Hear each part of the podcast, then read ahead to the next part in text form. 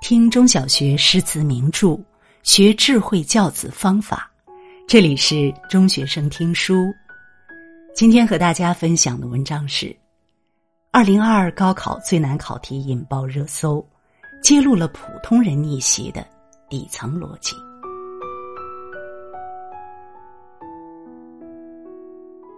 这两天，二零二二年高考大幕开启，作文题出炉后。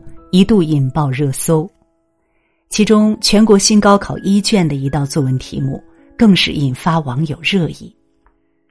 出题人将“本手”“妙手”“俗手”三个围棋术语作为素材写入题目，既古典质朴又意味隽永。人生如棋，本手为基础，妙手是创造，而所有的妙手都源自于本手。这世上总有人乐于走捷径，幻想绕开漫长的沉淀过程，直接修成妙手，却在心浮气躁、急于求成中忽视了自身的成长，不慎成了俗手。但那些真正有远见的人，却愿意从本手出发，脚踏实地，不慌不忙，修炼出一双妙手。因为聪明的人越知道。这世上从无捷径可言，人生所有的路都需要慢慢来的笨功夫。捷径是世界上最难走的路。小说《山月记》中有一则令人深思的故事：一名叫纪昌的男子痴迷射箭，他遍寻名师，最终投靠到飞卫门下，立志成为天下第一神箭手。飞卫告诉他，学射箭要下笨功夫，练好定力是首要任务。于是，两年时间里，纪昌练就不眨眼的技能，然后又用三年学会将微小之物看成庞然大物。五年过去，飞卫说：“现在可以学射箭了。”十日后，纪昌便可百步穿杨。纪昌不解。为什么练习定力要五年，而学射箭仅需十日？飞卫说道：“不只是射箭，定力是成就一切事情的基础。射箭是技巧，世上好学的是技巧，而难做到的是定力。不知你有没有发现，在这个高速发展的碎片化时代，捷径对人们的诱惑力越来越大。”英语零基础一个月可实现流利对话，不运动不节食一周可以瘦十斤，三个月兼职写作月入可过万。人们似乎越来越追求技巧，越来越丧失定力，渴望一夜暴富、一举成名、一鸣惊人。但就像有句话说的：“上帝馈赠的礼物，早在暗中标好了价格。”那些看似能加快你效率的方法，实则会将你绕到更远的方向。过度追求捷径的结果，往往是一事无成。命运真正青睐的，永远是那些一步一步稳扎稳打的人。近日，神舟十四号飞船成功发射后，女航天员刘洋再次登上热搜。作为我国第七批女飞行员学员。刘洋起初特别不适应，因为那些体力消耗极大的旋梯、单杠、固定滚轮等军体课内容，连小伙子都不堪忍受，实在挑战他的体能和意志。学院首次体能考试，他便惨然落败，与同期入伍的体育生相比，更是远远落后。不过，刘洋并没有着急，而是一点一点踏实的打好了基本功。为了提升体能，操场和训练馆每天都会有他跑步的身影，不到筋疲力尽绝不停。在学院英语演讲比赛中，刘洋把这种坚定写进了文章。我一圈一圈的奔跑，绝不放弃哪怕半米的距离。我努力去理解这苛刻而单调生活的内涵，而这种一点一点苦熬。一步一步慢走的笨功夫，也终于把他带向了太空。正如《清净》一书中说的，在这个互联网时代，信息是爆炸的，知识是过载的，观点是鼓噪的，热点是速朽的。而反过来，专注在一件事上，精益求精、持之以恒的态度和行动，则是最稀少和最珍贵的。不是所有的事情都越快越好，也不是所有的人生都适合加速飞跃。越是急切想要得到的东西，越要一步一个脚印的去努力。这个世界的本质其实就是慢即是快，少即是多。真正的聪明人，都在用笨功夫。《论语》上记载：“子夏为吕府宰，问政。子曰：‘吾欲速。’”无见小利，欲速则不达；见小利则大事不成。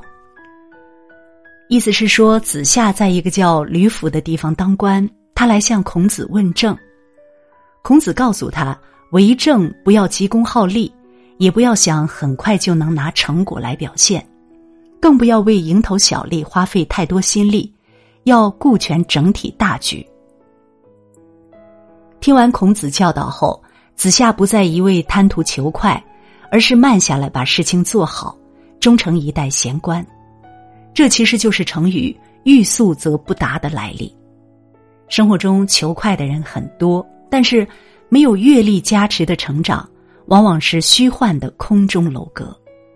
就算获得了暂时的成功，到头来也不过是竹篮打水一场空。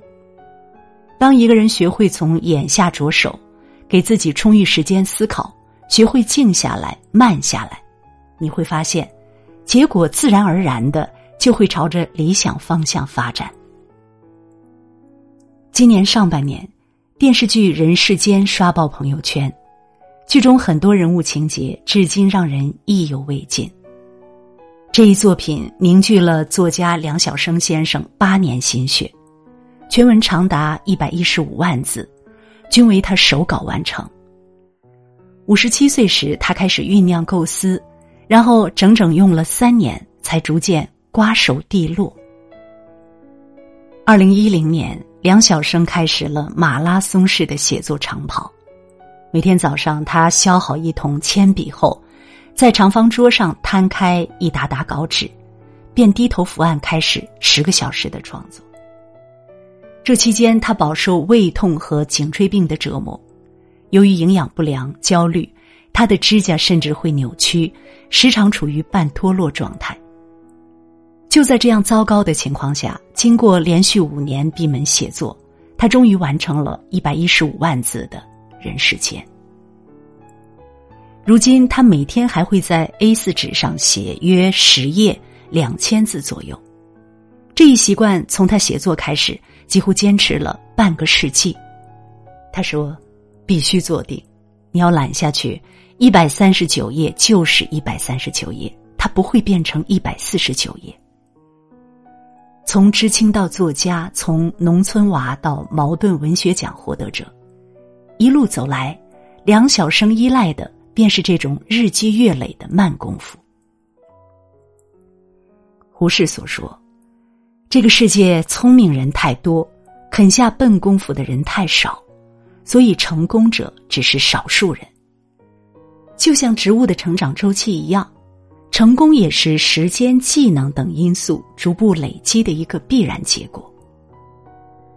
年轻时所荒废浪费的时光，之后会以一种极度贬值的速度缩水还给你；年轻时所吃苦奋斗的岁月。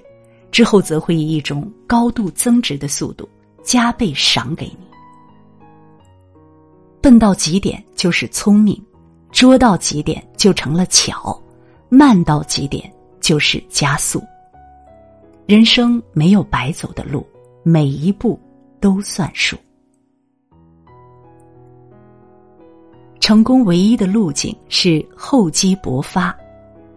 很多人可能都听说过竹子定律。竹子生长的前四年，总共仅仅长了三厘米，但从第五年开始，每天会以三十厘米的速度疯长，只用六周就可以长到十五米，其实，看似慢速在生长的竹子，在前面的四年里，早就将根在土壤里延伸了数百平米。《广雅释草》里面提到：“竹其里曰笨，味中之白质者也。”笨字拆开，正是竹之本也。竹子定律说到底就是笨人定律。所有的人生开挂背后都是笨功夫在支撑。所谓的笨人，就像竹子一样，不计较得失，不在乎成败，守得了月明，熬得到花开。一代名臣曾国藩备受现代人推崇，然而鲜为人知的是，中年时他也曾经是位急功近利的愤青。四十二岁那年，曾国藩奉旨在长沙办团练，准备抵御太平天国起义。当时他看不惯官场腐化堕落，为起到震慑作用，不但严惩一批懈怠散漫的官员，甚至还砍了不少人的脑袋，由此得罪整个长沙绿营。结果被困于府衙，只能从后门逃走，还差点丢了性命。被迫离开长沙后，曾国藩去了衡阳，他开始记日记，复盘自己每天举止行为、所思所想。还坚持每日读史练习写作，就这样日复一日，曾国藩从小事入手，不断迭代自己，硬是逆天改命，从长沙团练愣头青，成长为衡阳湘军大统领。此后十年内，他连升七级，打破清朝职场记录，终成一代名臣。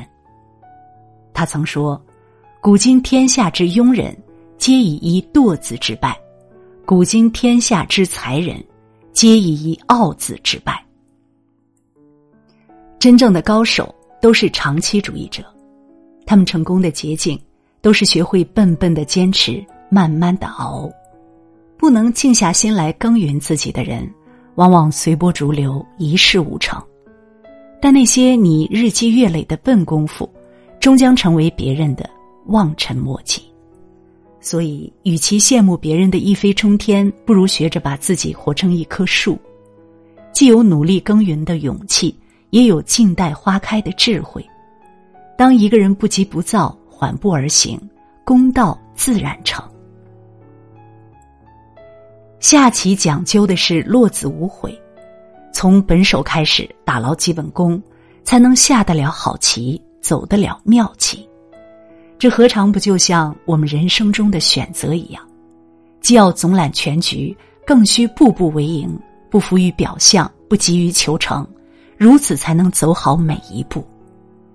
好的棋局要慢慢的下，才会有滋味；好的生活要细细的品，才不虚此行。